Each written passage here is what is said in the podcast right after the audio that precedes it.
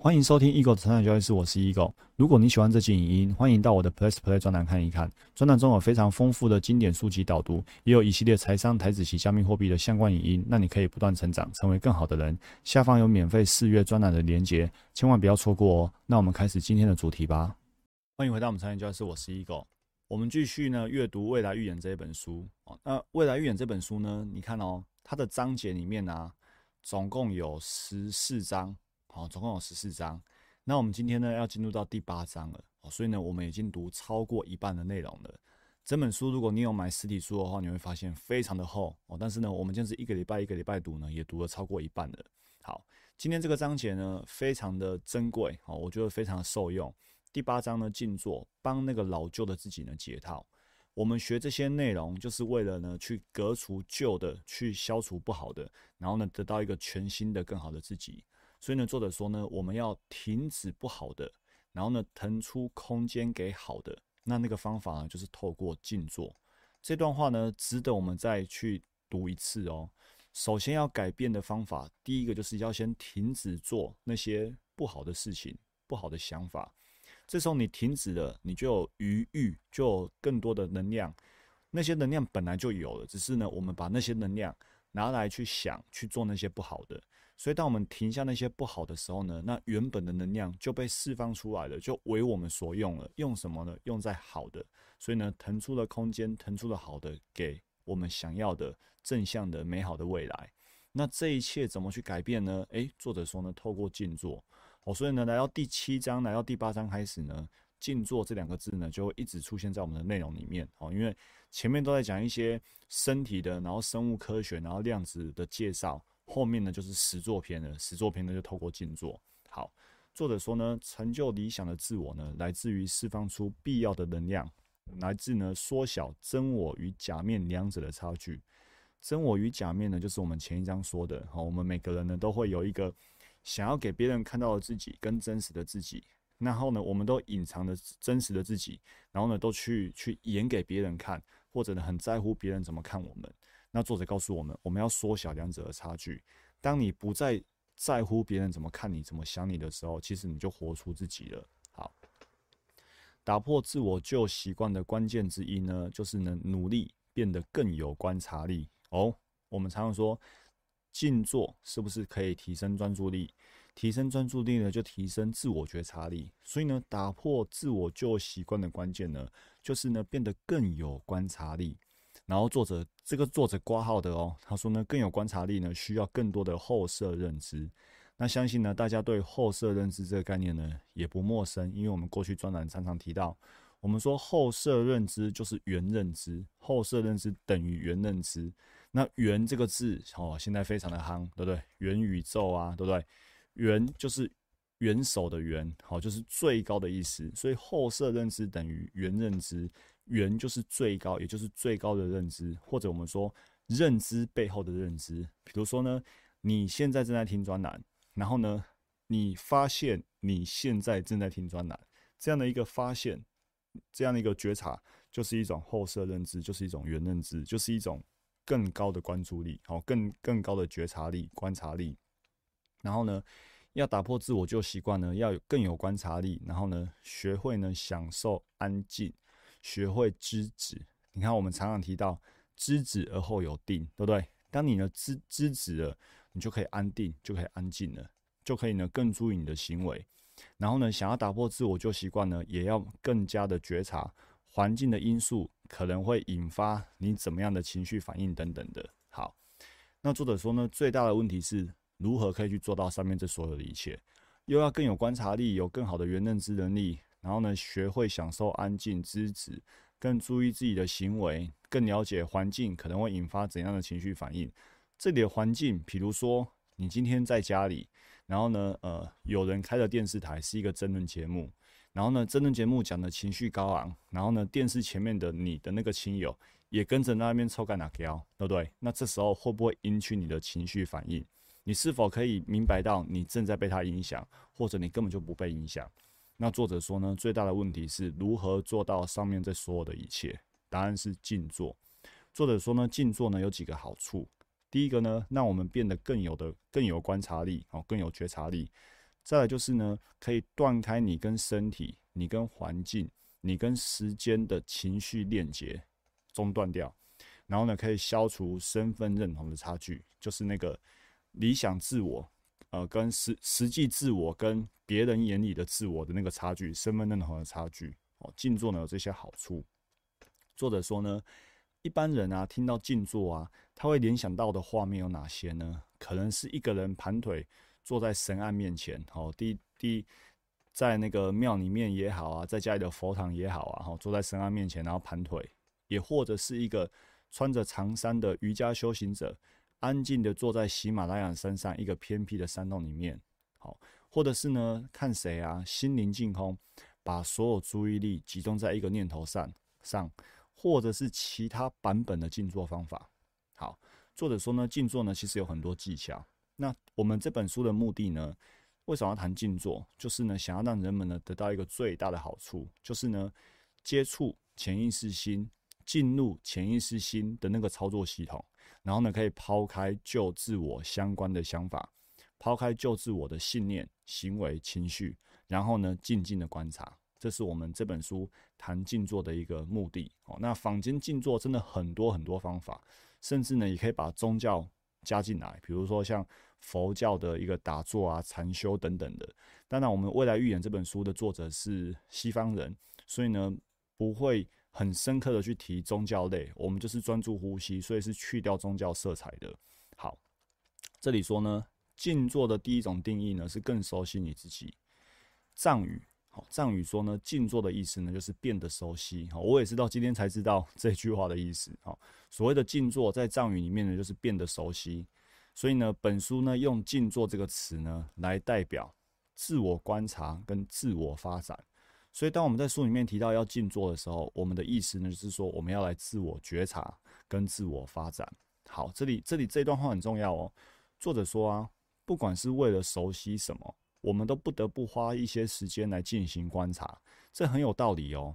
你想做出任何的改变，就是从成为他到观察他哦，做出改变哦。什么意思呢？比如说，今天你是一位篮球员，你想要调整，你想要改变自己的投篮动作。今天你可能是这样投，你要想要改变成那样的一个投篮的方式的话，第一步就是你要先看看自己的录影带，看看你旧的姿势跟新的姿势各是什么样子，才能够从旧的方式变成新的方式。如果你想要停止用某种方法做事情，比如说想要停止这样不好的投篮方法，因为都不会进篮，你想要停止。但是你想要停止它，你却不知道你想要停止的那个方法长什么样子，那你如何做到呢？对不对？所以你一定要先知道旧的方法长什么样子，认识了它，你才可以去改变。所以呢，作者说呢，我们必须要忘记所学来进行改变。你要先忘记你以前投篮的旧的方法，你才可以进行新的方法。那你旧的方法到底长什么样子，你也必须要了解。就很像我常常提到说。亏让我亏损的股票，其实都是我的养分。因为呢，我想要停止这样错误的交易，那我要停止什么？我我要知道那方法长什么样子啊？那个不好的股票长什么样子啊？那很简单啊，就是自己的对账单啊。所以打开自己的对账单，里面就有答案。你想要停止这样乱做一通，就检视自己的对账单。你就知道说哦，原来错误的方法就是这个样子，就是以前那个那个死样子。把对账单拿出来之后，你就知道哦，原来看看旧的知识，然后呢，去未来模拟新的知识，你就可以从旧的方式变成新的方式。所以作者说呢，想要对自我更加的熟悉，我们要双向运作。一来要看见旧的自我，二来要看见新的自我。旧的自我就是哎过去的对账单，错误的对对账单；新的自我可能就是一个。你已经验证过具有正期望值的方法，虽然你还没有真的得到正期望值的绩效，但是你验证过了，你明白这个方法会有正期望值，所以呢，新的自我就是呢，看到一个新的你正在执行依法操作这个这个正期望值的一个系统方法，所以呢，必须非常精确跟警觉的观察自己，不能允许任何潜意识的想法、情感、行为来被忽略，因为。为什么不能被忽略？如果被忽略了，你可能就又回到老路了。你又开始呢，按照过往那样，该停损不停损，然后该买进不敢买进。好，所以呢，任何潜意识的想法、情绪、情感呢，都必须被你怎样精准的觉察到、观察到。好，再来呢，我们决定呢，不再做旧的自己。好，作者说呢，一旦意识到根深蒂固在潜意识里面，在习惯性的无意识里面，你就开始改变了自己的过程。也就是说，我们如何来开始改变自己，就是呢，意识到说。这个根深蒂固啊，其实在我们的潜意识里面，在我们的无意识里面，习惯性的无意识里面。那这整段话呢，用我们最常说的一句话就是怎样？看见就是解脱。当你意识到，你就开始了改变的之旅了哈，开始改变之旅了哦。因为看见就是解脱。那改变的步骤有哪两步呢？第一步，把自己呢跟外界分离一段够长的时间，去思考自己要做什么以及不做什么。所以第一步呢是把自己跟外界分离哦。所以我们大家想一想，我们这么多的股票投资人，大家在想要把绩效做得更好的过程，是让自己跟外界分离，还是呢让自己跟外界呢几乎聚在一起？你看太多太多烂群主都在聊股票，太多电视都是羊群效应，然后呢太多报章杂志，太多你的亲友聚在一起就是聊股票。所以其实你需要的不是跟更多人聚在一起，不是跟别人聊更多人赖，你是要把自己跟外界分离一段够长的时间，去思考自己要做什么以及不要做什么。于是呢，你会开始对救自我的许多方法变得觉察，你也会有余裕去开始计划一些新的行动。好，所以呢，是这是改变了前面很两个很重要的步骤。第一个，把自己跟外界分离一段够长的时间，去思考要什么跟不要什么，然后呢，对旧的自我。变得更加的觉察，也会计划一些新的行动。那如果我们说做股票的话，就是呢，你要去检视自己的对账单。那个旧的自我就是你过往的对账单。你要了解说，你这些方法，你要有觉察力，知道说这方法是不好的。然后呢，在未来你也要觉察力，知道说自己呢不是在做旧的那个不好的方法了哦。然后要去计划跟执行一些新的行动。举例来说，你想要变得快乐，你想要停止不快乐。你就要停止去想那些会让你不快乐的想法，停止去感受痛苦，停止去感受悲伤还有忧愁的情绪，停止去做那些会变穷的事情，停止那些呢不健康的生活方式。哦，第一步就是你要怎样把自己跟外界分离，然后呢去思考要做什么以及不做什么。哦，要停下你手边的动作。所以，我们常常说呢，你现在需要的不是更多的交易，你现在需要的是停下脚步，检视一下自己的期望值，检视一下自己的内在的感受，哦，觉察自己。好，这里有几个问题呢？会问你说，这些东西叫静坐吗？这些东西是静坐吗？闭上眼睛变得安静就是静坐吗？让身体处于静止的状态，不去专注线性时间也是静坐。专注地觉察到自己在想什么以及有什么感觉，也是静坐。开始注意身心的无意识状态，并对此感到熟悉，直到他们变成有意识，这也是静坐。这一切呢，都叫做认识自己。这一切呢，都叫做静坐。作者说呢，带着意识去观察旧的自我，你就不再是他了。就是你正在看着那个旧的自己，你就已经不是旧的自己。很多很多时候，我们说当局者迷，因为你跟旧的自己紧密连接在一起，你就是旧的自己。当你呢？我们说抽离 NLP 叫抽离，你是隔了一层，很像你在看电影一样。比如说你坐在电影面，电影戏院里面，然后荧幕上播放的就是旧有的你自己，但是你并没有下去演戏，你是在外面看戏，带着意识去看戏，去看旧的自我，你就不再是旧的自我了。这时候你就完成第一步的抽离了，从不觉察进入觉察，就是将主观的心灵呢客观化。并修剪了旧自我的神经硬体，打破了旧自我的习惯，你不再跟旧自我结合在一起了。再来就是期待新自我的非凡表现。如果你对旧自我变得熟悉，熟悉到没有任何想法、没有任何行为或感觉，会使你呢在无意识的落入旧模式当中。你也许会同意，开始熟悉一个新的自我是一个不错的主意。但是，什么是我想要的？比以前更好的自我表现是我想要的吗？好。不管怎样，作者说，假如呢，你启动了额叶去思考这个层次的问题，那么你使用大脑的方式呢，就跟过去不一样了哦。也就是说，你已经开始在思考了。第一个，你跟旧的自我有一个有一个抽离了，对不对？你已经熟悉并且不再成为他了。再就是，你开始去思考我要什么。